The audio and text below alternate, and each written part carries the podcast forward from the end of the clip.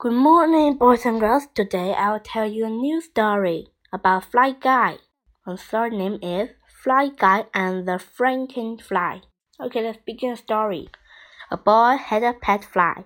He named him Fly Guy, and the Fly Guy could say the boy's name, Buzz.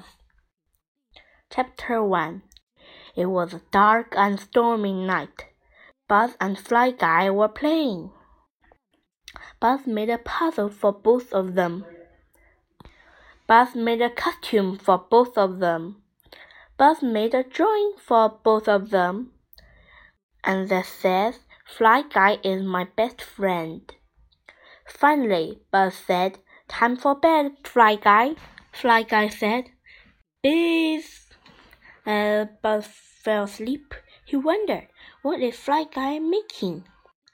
Chapter 2 Late that night, a strange light woke up Buzz.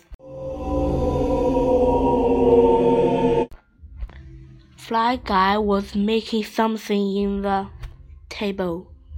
He was making monster. Fly Guy turned on the power. The monster set up.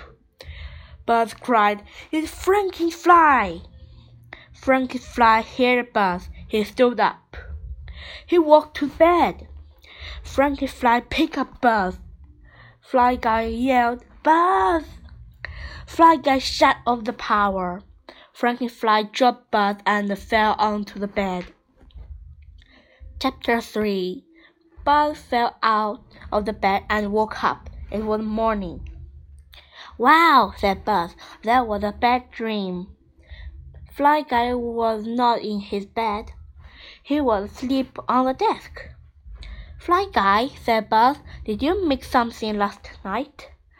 Fly Guy said, Buzz, you mean me? asked Buzz. Yes, said Fly Guy. He pointed a piece of paper. It's me, said Buzz. It's a painting of you and me, said Buzz. Buzz is best friends. How did you paint this? My brushes are too big for you. Eve. But said, We are the best friends ever. They end. Goodbye. See you next time.